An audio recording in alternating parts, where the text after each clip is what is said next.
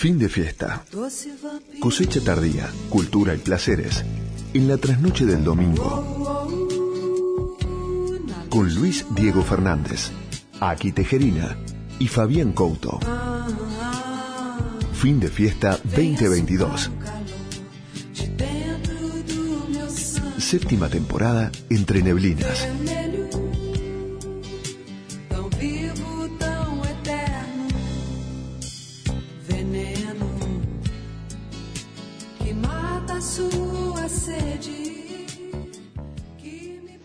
Buenas noches, amigos y amigas de fin de fiesta, cosecha tardía. Aquí estamos iniciando un nuevo programa.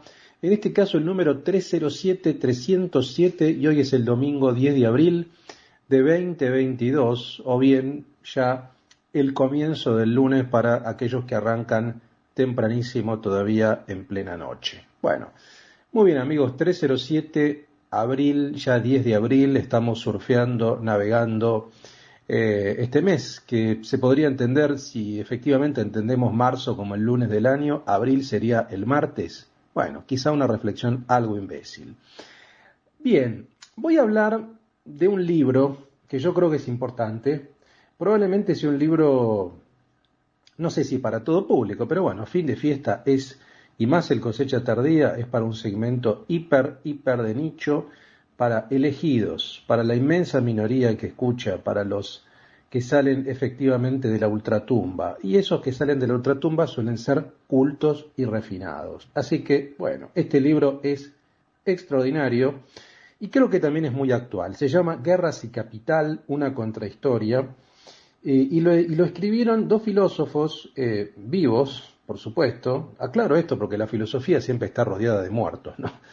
Eh, no, en este caso me refiero a Eric Alies y Maurizio Lazzarato. Eric Alies, un filósofo nacido en 1957, profesor en la Universidad París 8, eh, discípulo de Jules Deleuze, y Maurizio Lazzarato, un filósofo italiano que vive hace mucho tiempo en París eh, y que ha publicado libros importantes como Potencias de la Invención, El Capital odia a todo el mundo, etc. Este libro se, anuncia como, la primera parte de, de, una serie, ¿no? O sea, son dos libros. Y como ven, el título es fuerte, Guerras y Capital, porque es un libro tremendamente actual, ¿no? Eh, y está editado, quiero aclarar esto, por eh, tres editoriales, ¿no? Con apoyo de la Embajada de Francia. Tinta Limón, ediciones, que tiene muy, muy bellos libros, La Cebra y Traficantes de Sueños, ¿no? Eh, vuelvo al libro, entonces, a ver, guerras y capital. Estamos en medio de una guerra, o sea, estamos en medio de la guerra, de la invasión de Rusia a Ucrania y por tanto de la guerra, digamos, ¿no? O sea, aparentemente este siglo que estamos transitando, este siglo XXI, es un siglo que está muy lejos de lo que suponíamos, en el sentido de que, bueno, se supone que ya tenemos un grado de evolución, se supone que los seres humanos colaboran, vivimos en un mundo ultraconectado. Sin embargo, aparentemente, Arrancamos el siglo con la caída de las Torres Gemelas, con el terrorismo islámico, con un montón de revueltas en ciudades, la primavera árabe, por ejemplo, eh, la revuelta eh, eh, de, por ejemplo, los chalecos amarillos en París, ¿no? los gilets jaunes en París, una pandemia impresionante que duró dos años y ahora una guerra en Europa. O sea, el siglo XXI es un siglo absolutamente efervescente y está muy pero muy lejos de ser pacífico.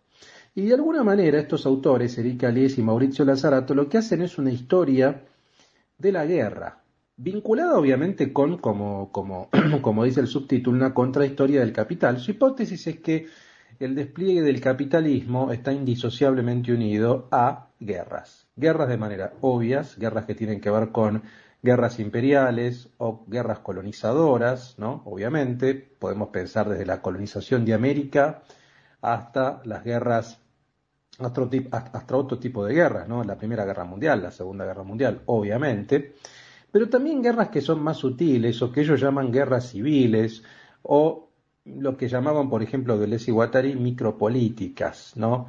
que tienen que ver con guerras al interior de las poblaciones, por ejemplo, las guerras de los sexos, ¿no?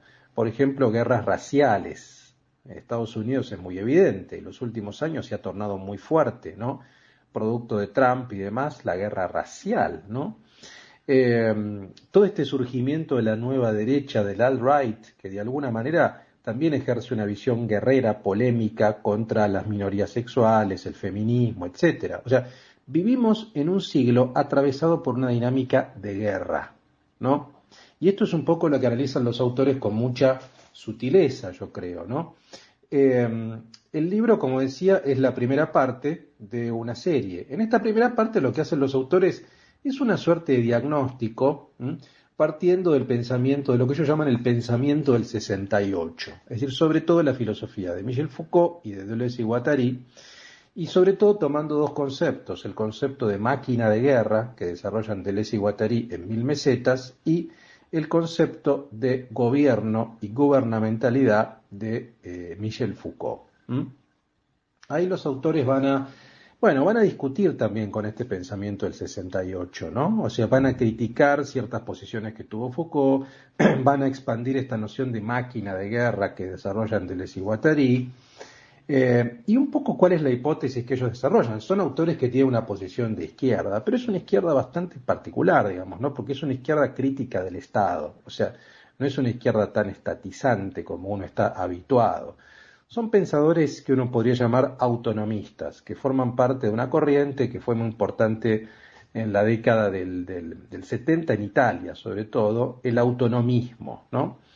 Eh, entonces, lo que plantean los autores es primero este diagnóstico, el diagnóstico de que las guerras no dejan de estar eh, vinculadas con el Estado y con el capital, que vivimos en tiempos altamente belicosos, altamente guerreros, de manera explícita y de manera eh, más subyacente, de manera más subterránea, digamos, ¿no? Em, y lo que ellos van a plantear básicamente, bueno, es que tiene que haber algún tipo de enfrentamiento directo. O sea, esta crítica que ellos van a hacer a la, derecha alternativa y a las posiciones, por ejemplo, a la de Trump o de Bolsonaro, digamos, eh, tiene que ser de manera más fuerte. O sea, ellos van a revalidar esta hipótesis guerrera, ¿no? Y van a reivindicar incluso el concepto de revolución. Eso es lo que habrá que ver en el próximo tomo, en el tomo 2, donde ellos van a trabajar sobre cómo sería una hipotética revolución en el siglo XXI.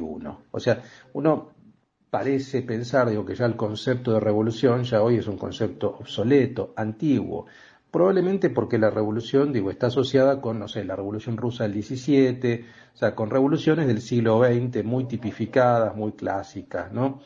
¿Cómo sería la revolución del siglo XXI? ¿De qué manera se estructuraría? ¿Cómo operaría la tecnología allí? Bueno, eso es lo que de alguna manera los autores van a eh, desarrollar en el segundo volumen de esta serie, ¿no? que se titula Guerras y Capital. El segundo se va a titular Guerras y Revolución. Em, yo creo que son autores muy importantes. Eh, Alies y Lazzarato, si uno tiene que hablar de la filosofía contemporánea, me parece que eh, son ineludibles. ¿no? Otro texto que recomiendo también de Mauricio Lazzarato, que publicó Eterna Cadencia, se llama El capital odia a todo el mundo. Es un autor realmente eh, crítico, ¿no? Pero de una izquierda lúcida. ¿eh? A veces uno cree que ciertas posiciones de izquierda son naif. No, el caso de Lazzarato es un autor tremendamente belicoso, medio nietzscheano también. Eric Alies además es un fino pensador de la estética. Así que este libro es un libro, yo diría, gourmet. Es un libro de filosofía gourmet. No es igual complejo, no está escrito de una manera muy, muy difícil, lo puede leer prácticamente todo el mundo que tenga interés, que tenga voluntad. Eh, así que yo creo que es una excelente recomendación, es uno de los libros del año y es la apertura de este fin de fiesta cosecha tardía número 307. Muy bien amigos y amigas, además tendremos eh, a Fabián Couto que va a hablar de vinos, carnes y medialunas argentinas que brillaron en el Madrid Fusión, también hablará de Vigil, eh, obviamente de grandes vinos, ¿no? Fabián también hará eh, el, tracklist, ¿no? Que nos acompañará durante todo este programa, número 307. Aquí, obviamente, con su columna urbana de trasnoche y de zombies, veremos cuál es su óptica respecto del caos que habitamos en la Argentina. Y mi sección de Trasnoche Filosófica Nueva también hablando de Félix Guattari, un filósofo importante y psicoanalista también, mm, digamos, del cual hablo porque se cumplen 50 años de El Antiedipo, un libro tremendo, una bomba también, una bomba libertaria que publicaron junto con Gilles Deleuze en el año 1972. ¿no? Así que eso en mi columna de la trasnoche filosófica. Y obviamente un gran programa para acompañarlos, como siempre, en esta noche de vampiros y de un público selecto. Muy bien amigos, los dejo entonces ahora con eh, Fabián Couto para que les diga musicalmente con qué arrancamos este fin de fiesta 307, un fin de fiesta, por supuesto, guerrero. Buenas noches Luis, buenas noches amigos oyentes de fin de fiesta cosecha tardía. Te estaba escuchando y me gustó lo que hablaste sobre... Es verdad, estamos en un siglo atravesado por una dinámica de guerra. Todo el mundo se pelea con todo el mundo. Incluso se puede ver eso en las redes. Y de hecho, acá estamos librando una batalla, una guerra contra la inflación. Lo dijo quien, quien está peleando esta guerra, que no es un general, sino un soldado raso. Pero bueno, estamos en el programa número 307. Vos dijiste que iba a hablar de Vigil, gran enólogo, y que ahora es el presidente de Vinos de Argentina, y de cómo nos fue en Madrid Fusión. Pero lo voy a dejar para el próximo programa. En este programa tenemos el testimonio desde Europa de Alfred Olivieri, quien acaba de ganar un premio como director de cine y realmente em, su productora, Jeff Table, em, ha hecho unas películas increíbles sobre la gastronomía. Tenemos su testimonio y también les voy a contar, en Cardal es uno de los restaurantes más grosos que pueden probar de una cocinera genial como es Paula Méndez Carreras. Así que eso van a escuchar esta vez. Así que ya arrancamos, porque tenemos mucho en, fin de fiesta cosecha tardía. Arrancamos con 21 Pilots, Stress It Out y Milky Dance, Stolen Chance. Por último, en el primer bloque, LP Lost on, Lost on You. Amigos, disfruten de esta cosecha tardía de fin de fiesta y pónganse los auriculares y abran la cripta.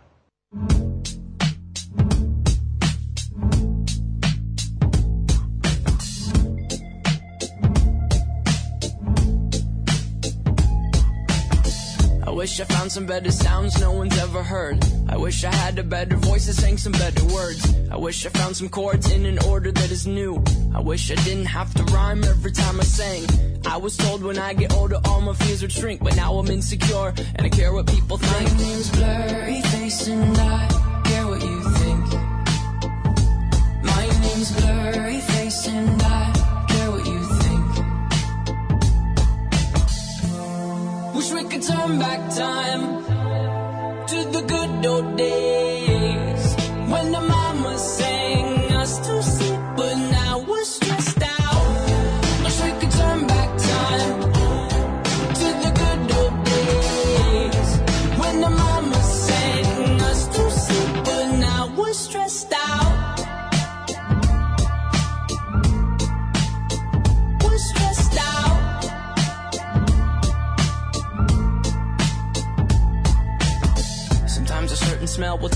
to when I was young. How come I'm never able to identify where it's coming from? I'd make a candle out of it if I ever found it. Try to sell it, never sell out of it. I probably only sell one. Maybe to my brother, cause we have the same nose, same clothes, homegrown, a stone's throw from a creek we used to roam. But it would remind us of when nothing really mattered. Out of student loans and treehouse homes, we all would take the ladder. My, my name's Blurry Face and I care what you think. My name's Blurry Face and I Wish we could turn back time to the good old days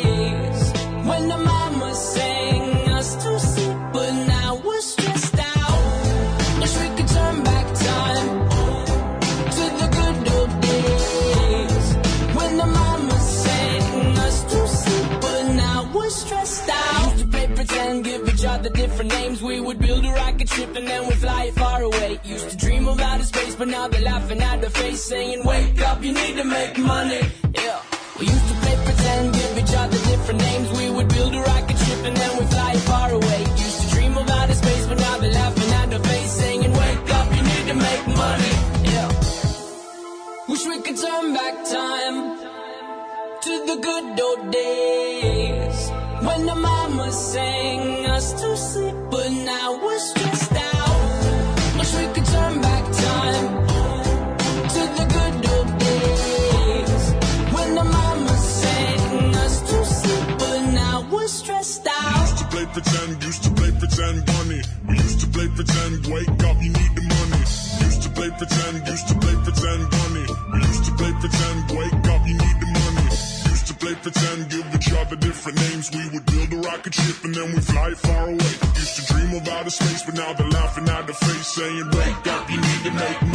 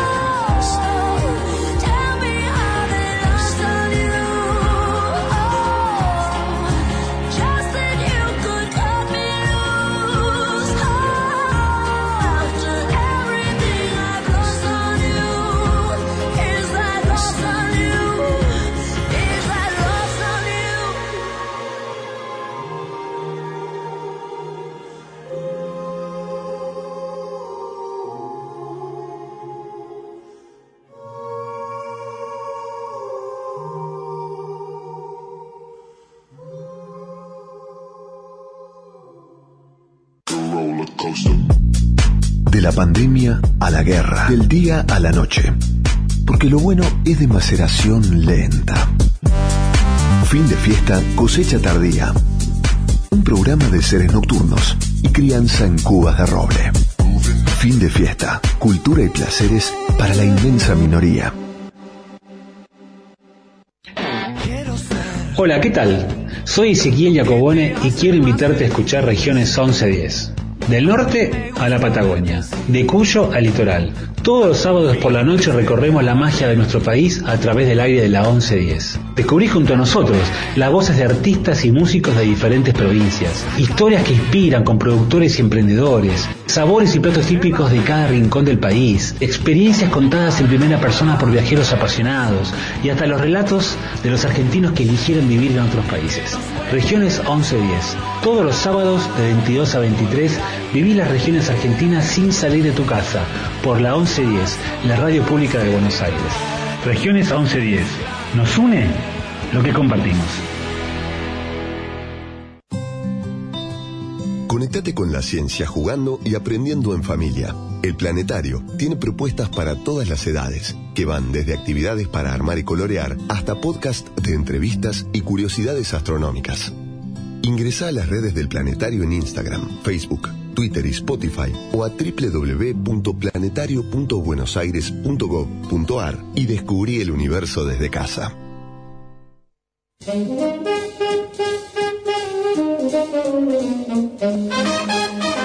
Saber leer la carta de un restaurante requiere del consejo de un experto.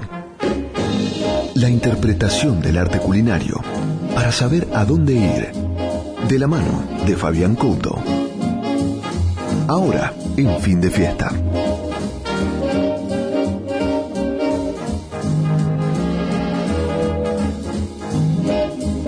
Amigos, hoy les traigo un muy buen consejo gastronómico y que tiene que ver un poco con Semana Santa, donde quizás el hecho de irse lejos de la capital, sin ir muy lejos, tampoco a unos 100 kilómetros, pueden encontrarse en un pueblo hermoso como es San Antonio de Areco, las tierras de quien escribió Don Segundo Sombra, Ricardo Huiraldes, y conocer un restaurante de ensueño, Corazonada, Cocina y Huerta.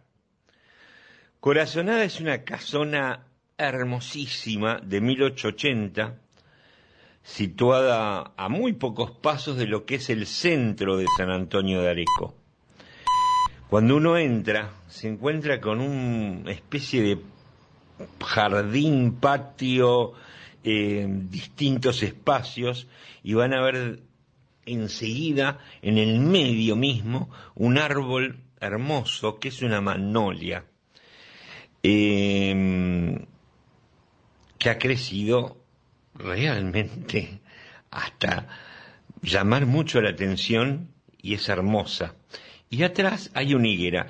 En esa higuera cuenta su dueña, la dueña de la casa, que ahora les cuento bien quién es, que encontró una forma de corazón y fue una señal para que construyera este restaurante, lugar, espacio que se llama Corazonada. Paula Méndez Carrera es una chef alucinante con un gran recorrido en los medios y que ha cocinado en todas partes del mundo. Ese bagaje de cultura se plasma en una cocina increíble, increíble realmente. Corazonada es el lugar donde ella dice que siempre ha soñado y donde puede aplicar algo que hace muy bien. Aplicar el arte de recibir y de hacer buena gastronomía. Una hermosísima casa de pueblo. A lo lejos se ve la cúpula de la iglesia de San Patricio eh, y como unos ventanales. Es hermosa la visión. Parece que uno estuviera en, no sé, en algún pueblo de Europa, en Brujas, no sé es, San Antonio de Areco que está buenísimo para recorrerlo y quizás en Semana Santa. En ese espacio que Paula Méndez Carrera ha construido a lo largo de muchos años y que ahora inaugura, ustedes pueden probar nuevos platos y apreciar la creatividad y el potencial que tiene esta cocinera. Yo estuve ahí gracias a la inventiva de un buen amigo, a quien aprovecho para saludar acá, Arnaldo Gómez de Catena, gracias a San Felicien y sus vinos, estuvimos probando los platos de Paula. A ver, les digo alguno que otro, porque el menú puede ser a la carta o puede ser por pasos. Vamos a hablar de un, menú para, de un plato de Paula de encorazonada, por ejemplo, fasoletini de borraja y hierbas silvestres, crema de trufa y picada de avellanas y flores de borraja. Eso lo acompañé con un San Felicien Cabernet Sauvignon. Los fasoletini son unas especies de raviolitos como, con forma medio como de estrella y que estaban realmente exquisitos. El postre, higos dorados, higos de su huerta, tiene una huerta increíble Paula, eh, un sablés, mascarpone y una granita perfumada a la rosa, pétalos de rosa cristalizados. Con el gran vino, esto sí iba perfecto, el, San Felicien Semillón Dux, que ahora está como un poquito menos dulce, más seco, lo cual lo hace exquisito. Ese es un vino de San Felicien que si pueden pruébenlo. Esto, corazonada, queda en San Antonio de Areco, como les digo.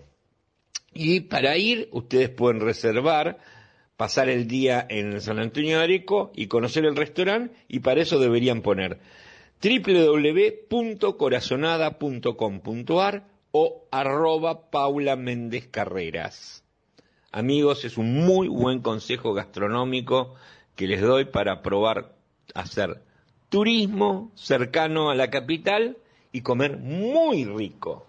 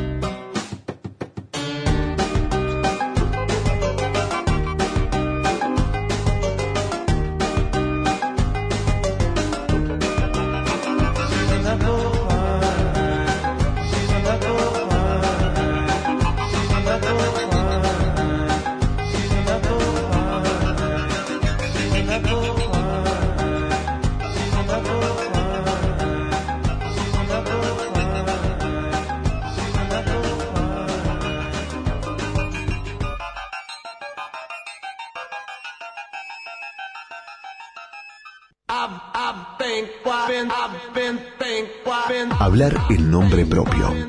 La palabra de los creadores tiene su espacio. Ahora, en fin de fiesta 2022, cosecha tardía. Amigos de fin de fiesta cosecha tardía, hoy tenemos un testimonio internacional. Un testimonio que a la vez me llena de alegría porque es el testimonio de un amigo que está triunfando y que ha hecho grandes películas en lo que es el cine y en el cine gourmet. Se trata de Alfred Olivieri. Alfred tiene su productora House of Chef y ha re- realizado diferentes films que narran historias alrededor de todo lo que es el mundo de la cocina. Tres películas geniales, Tegui, Un asunto de familia, Corazón y hueso, Purity. Bueno, él nos va a contar un poco sobre eso y estas películas se han visto en, en el Festival de San Sebastián y en Cannes y ahora recientemente estuvo Alfred presentándose en Málaga, en el Festival de Málaga, con su nuevo film Harvest Moon, que retrata un poco la historia de la familia Michelini Mufato. Conozco a Alfred desde finales de los 80, principios de los 90, una linda amistad, nos reímos mucho, lo pasamos muy bien y me llena de orgullo saber que le está yendo muy bien en este mundo del cine y del espectáculo. Lleva más de 30 años desarrollando genialidades en teatro, en cine, TV. Su productora eh, desarrolló muchos formatos de- de- para el gourmet, para América. Eh, su plataforma House of Chef ha, desarrollado series de TV de todo tipo alrededor del mundo culinario. Es un gran retratista de lo que pasa en el mundo culinario. Lo hace bello, lo hace accesible y lo hace interesante de ver y de comprender la historia. Con ustedes los dejo mejor que sea el protagonista realmente quien cuente un poco lo bien que le ha ido en la presentación de su film. Alfred ahora se encuentra en Perú filmando este, su nueva película. Con ustedes Alfred Oliveri desde Málaga.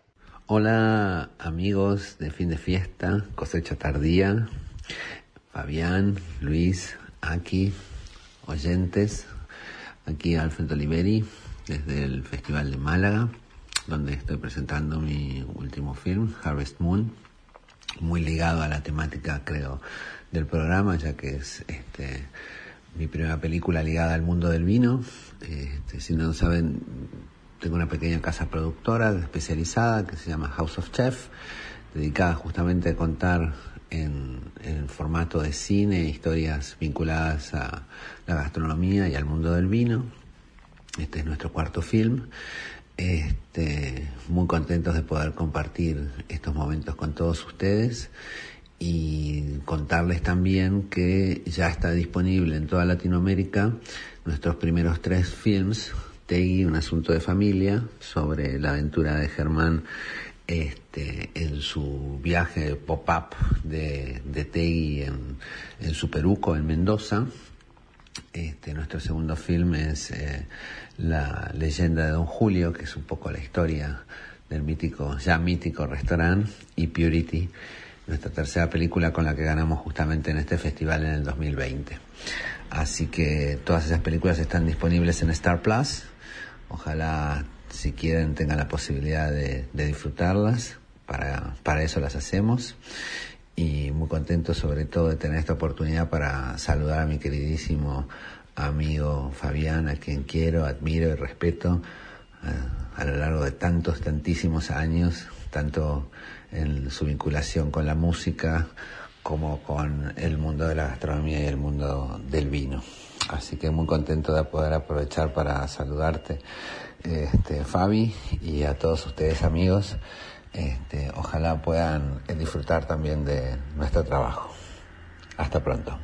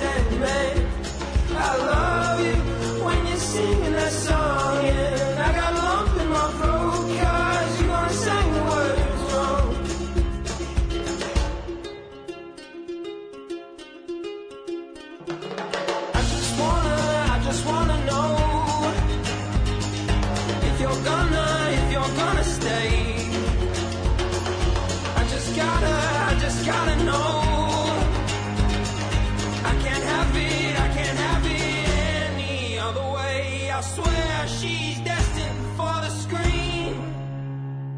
Closest thing to Michelle Pfeiffer that you've ever seen. Oh, lady, running down to the riptide, taken away to the dark side.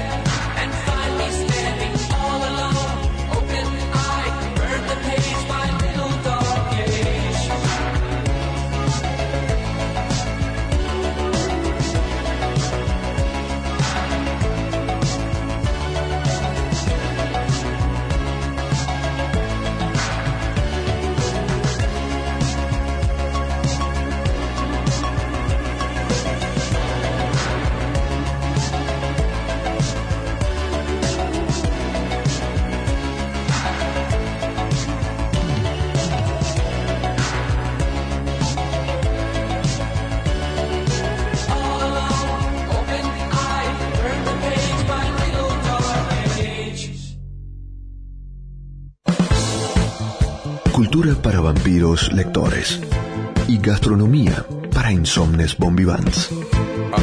Fin de fiesta, cosecha tardía. En el séptimo año se nos vino la noche.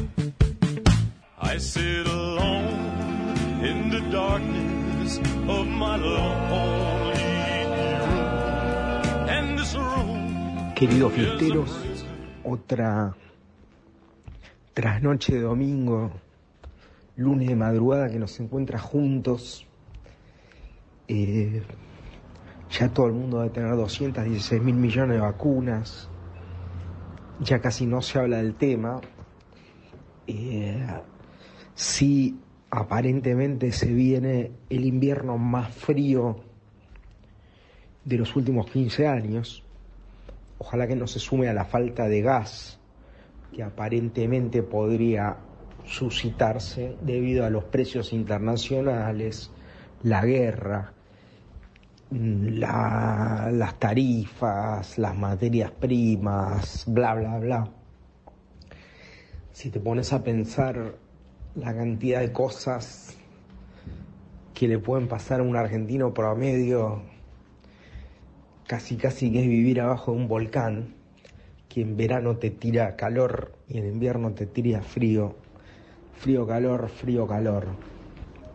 Así vamos por la vida, bipolares, del populismo a la derecha, de la derecha al populismo, y ni una cosa ni la otra terminan de...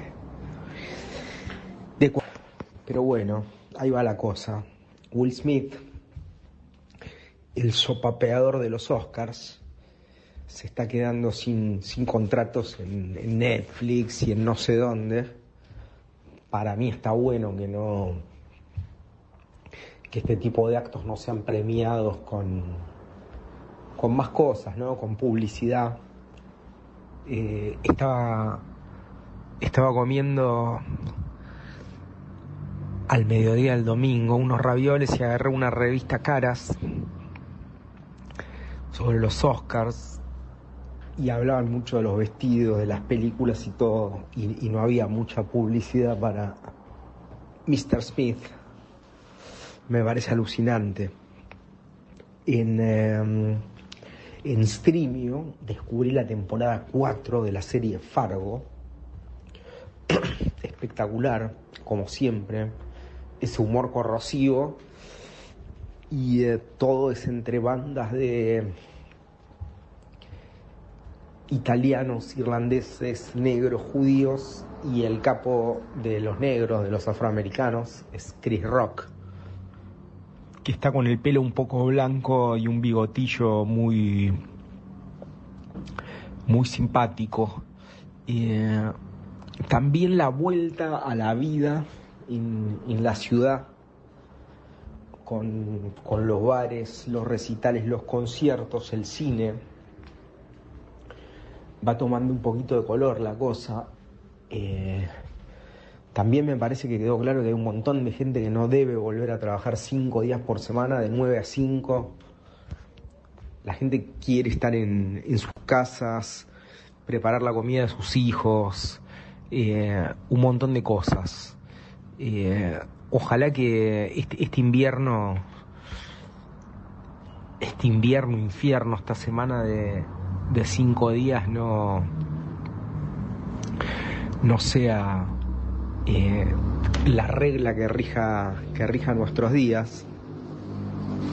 Han pasado, han pasado de, eh, cosas en la ciudad, los acampes, eh, las, las declaraciones, vino el presidente de Chile, estuvo en eterna cadencia, le regaló le regaló una mascota, le regaló una alfombra olfativa a Dylan, el perro presidencial. Estuvieron ambos hablando ahí de, de sus mascotas, se dieron un abrazo tipo esos tíos borrachos que se dan que se dan esos abrazos, también pasó Malvinas, donde con todo el despelote que hay en, en este país, ¿no? El, el despelote, la urgencia me parece es que hay que ordenar un poco la economía, tiene que fluir la guita, se tiene que destrabar un poco el, el acceso a miles de cosas, pero bueno, la presidenta aprovechó para regalarle un libro sobre la época alfonsinista al presidente, siempre con esa cosa de Cristina, qué jugadora, qué jugadora.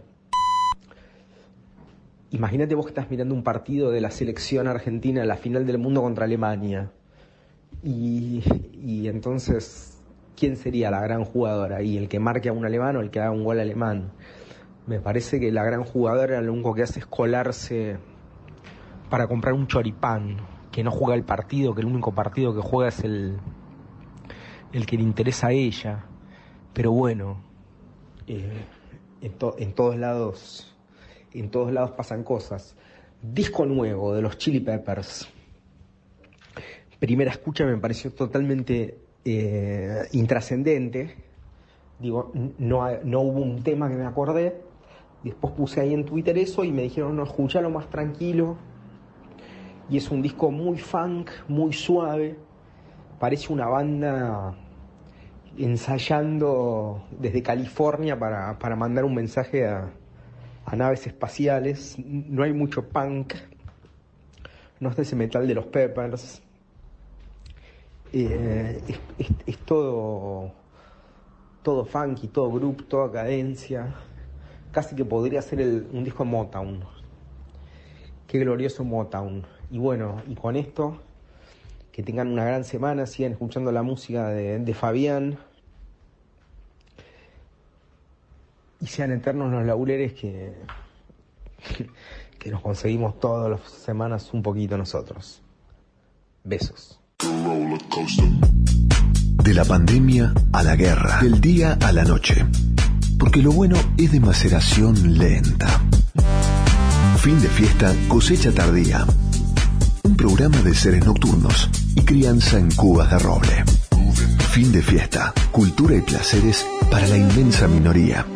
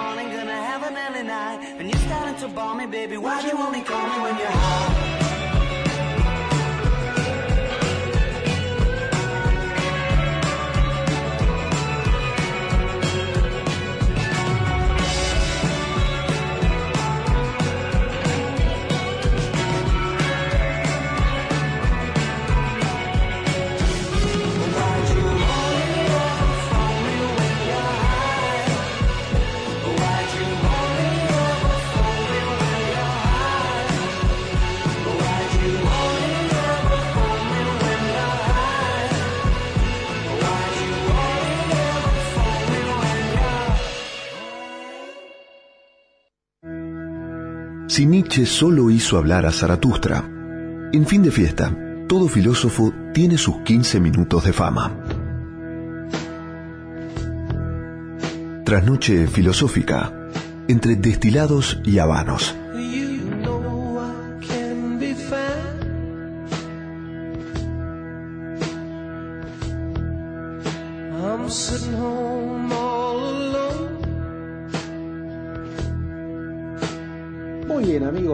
Aquí nos encontramos en fin de fiesta cosecha tardía, en este caso en la sección de trasnoche filosófica. Hoy les traigo un pensador bastante singular, como todos los que usualmente traemos aquí en nuestra sección de filosofía, que son filósofos un poco anómalos, un poco nocturnos, impuros. En este caso, muy impuro, porque voy a hablar de Félix Guattari, ¿no?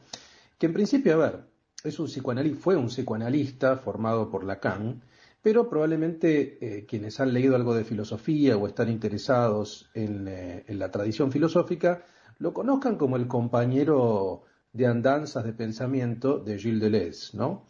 Y autor, por ejemplo, de un libro fundamental como El Antiedipo, Capitalismo y Esquizofrenia, del cual se cumplen 50 años este año, ¿no? Un libro editado en 1972 que efectivamente estamos en 2022, se cumplen 50 años.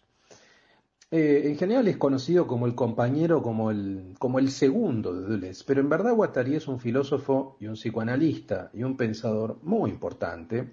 Nació en 1930, murió en 1992 y voy a, recomendarles algunos libros de Guattari en solitario y también obviamente que lean El Antiedipo porque es un libro fundamental.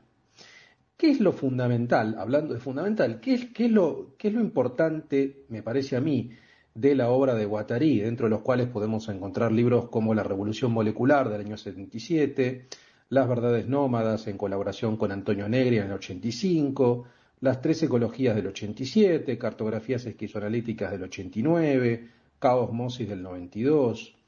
¿Qué es lo importante? A ver, en general podemos decir que el pensamiento de Guattari es un pensamiento muy hijo de mayo del 68, en el sentido de que es un pensamiento liberador, crítico de todo tipo de estructuras, que busca revitalizar nuestros modos de vida, modificarlos.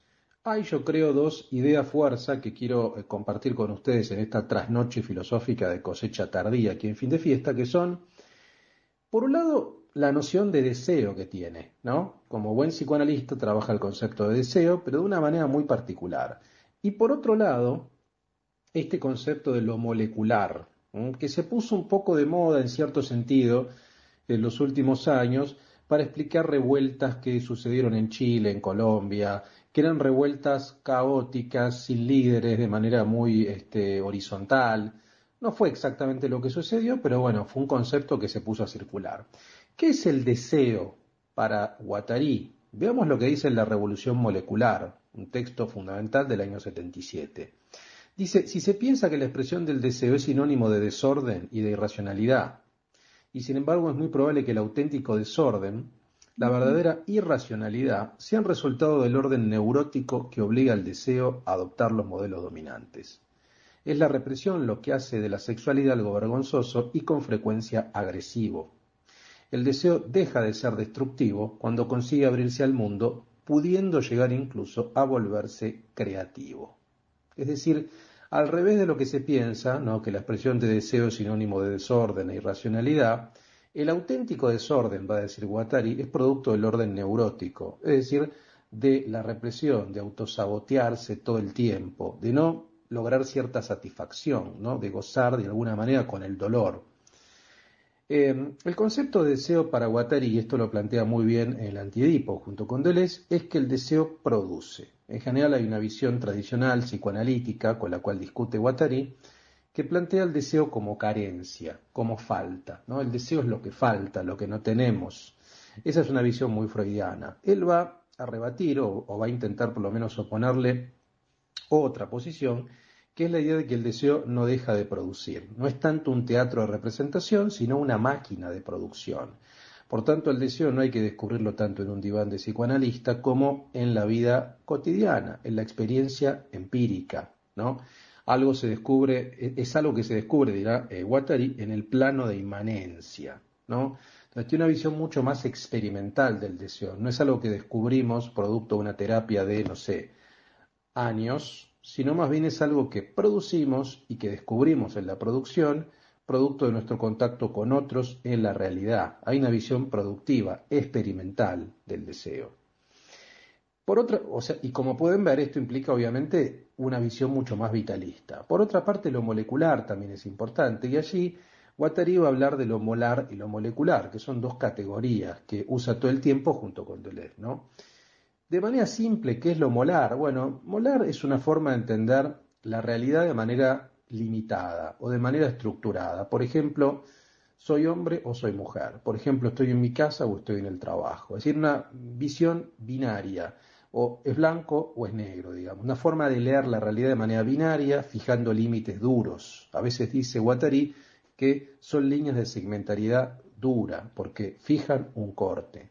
Mientras que lo molecular es lo opuesto, ¿no? Es aquello que mueve esas líneas. Entonces, es lo que abre la posibilidad de pensar de un modo no binario.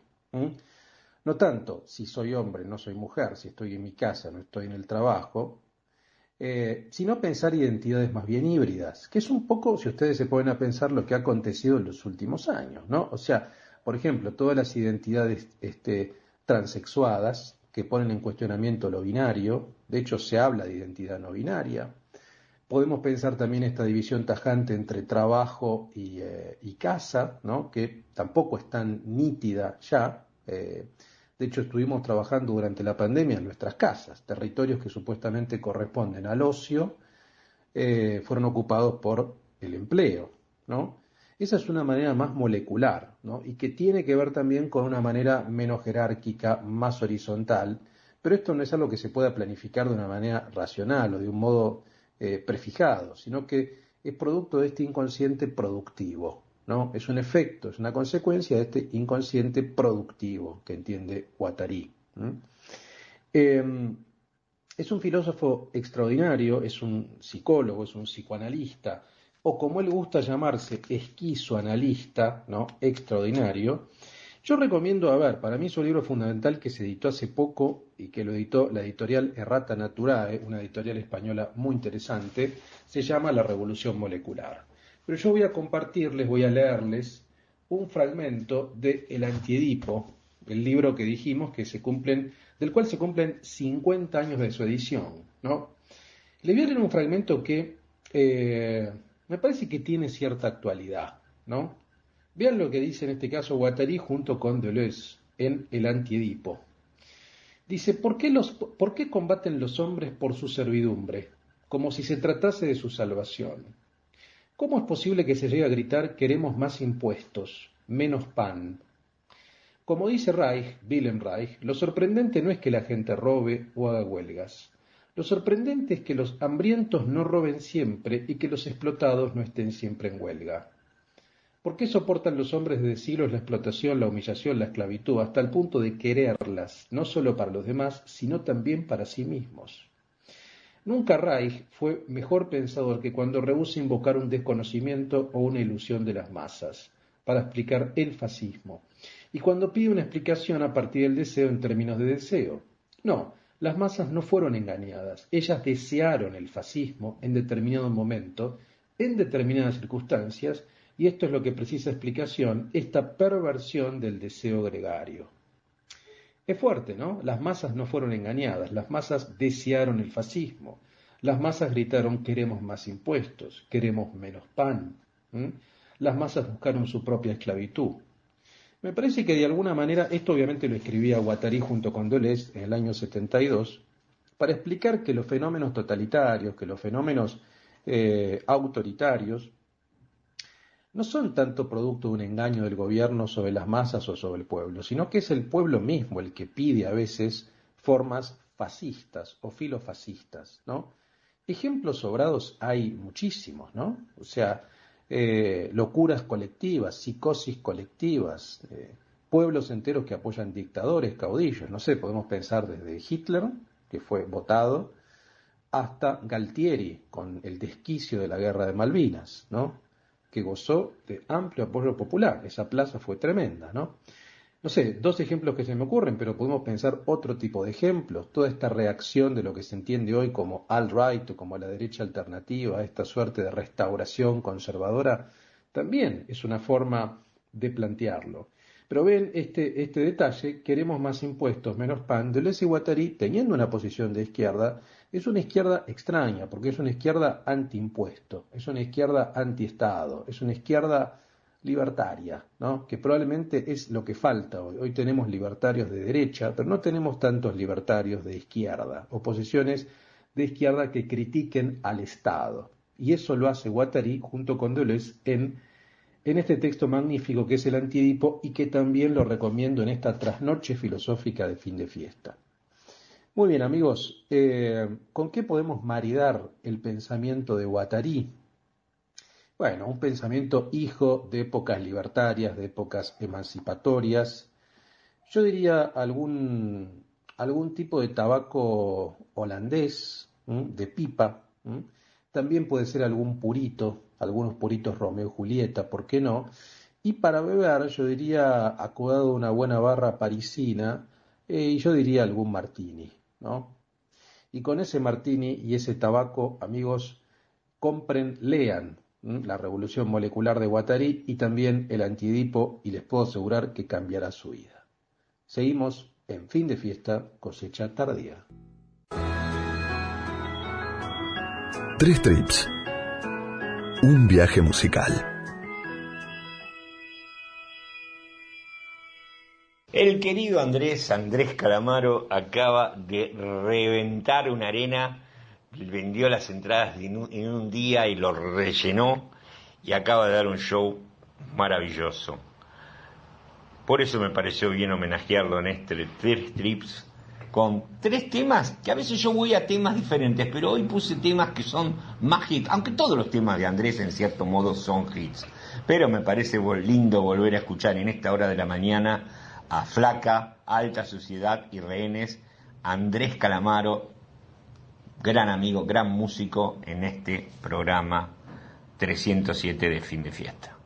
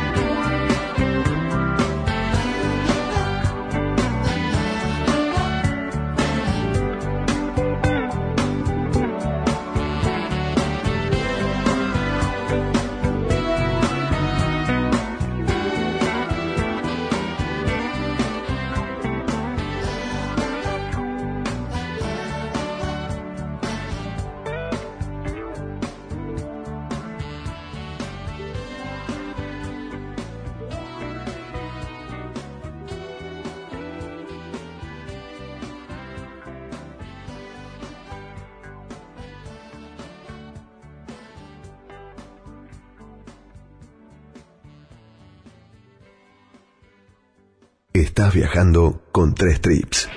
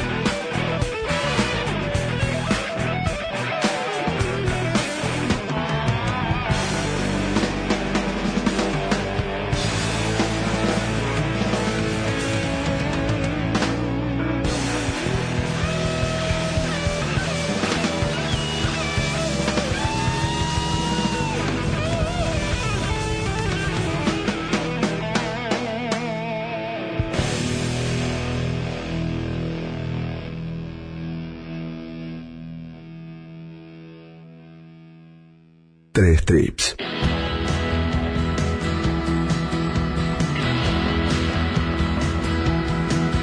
Vos estabas cuando estaba todo bien y no estabas cuando el rollo marginal pinchó en el gueto. Eras un príncipe inglés de No vas a perder tu savoir-faire jamás. Vos estabas esperando el marroquí. En Barajas, el colmo del síndrome Estocolmo, como aquella temporada cultural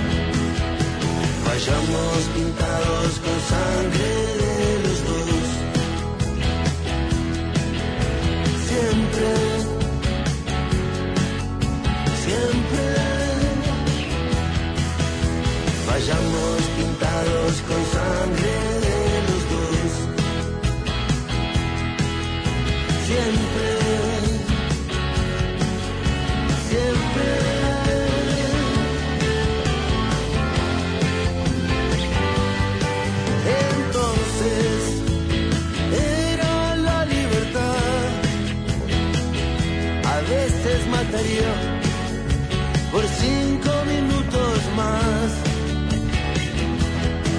Entonces era la libertad.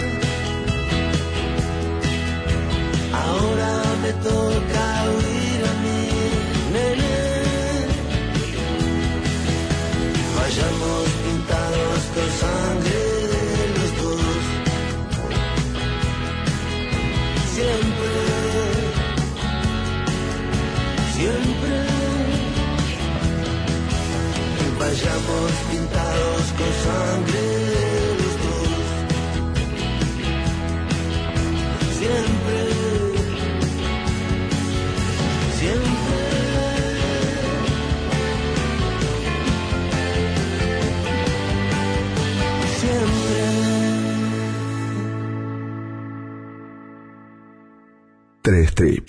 fin de fiesta.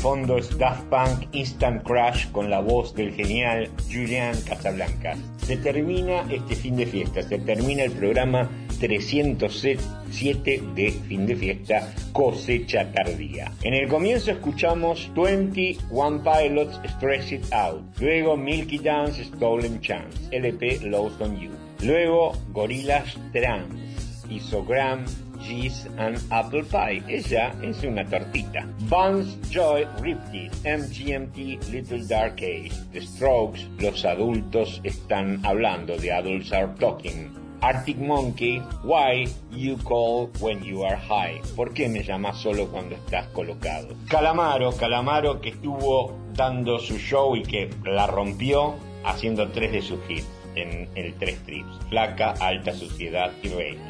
Amigos, yo soy Fabián Couto, junto a Luis y a Aki hacemos fin de fiesta cosecha tardía. Espero que les haya gustado el programa de hoy, que hayan disfrutado la música que programé para ustedes. Agradezco a Laura, a Ceci en la operación, a nuestro increíble editor Guille y a la radio también, porque no? Nos volvemos a encontrar el domingo que viene en esta en este nuevo horario que incita a escuchar radio y mirar el techo mientras se piensa en que todo a futuro puede ser mucho mejor.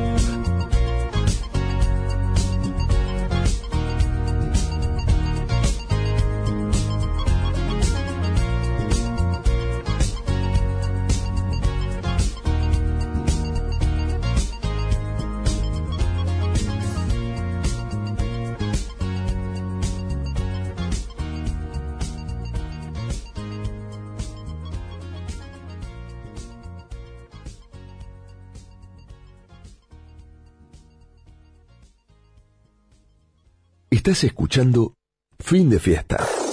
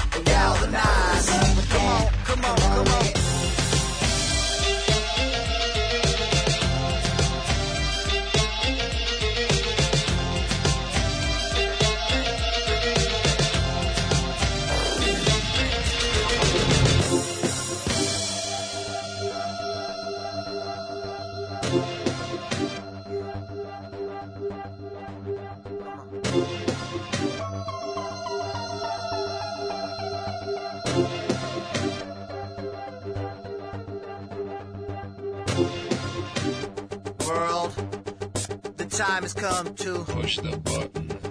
World, the time has come to push the button. World, the time has come to push the button.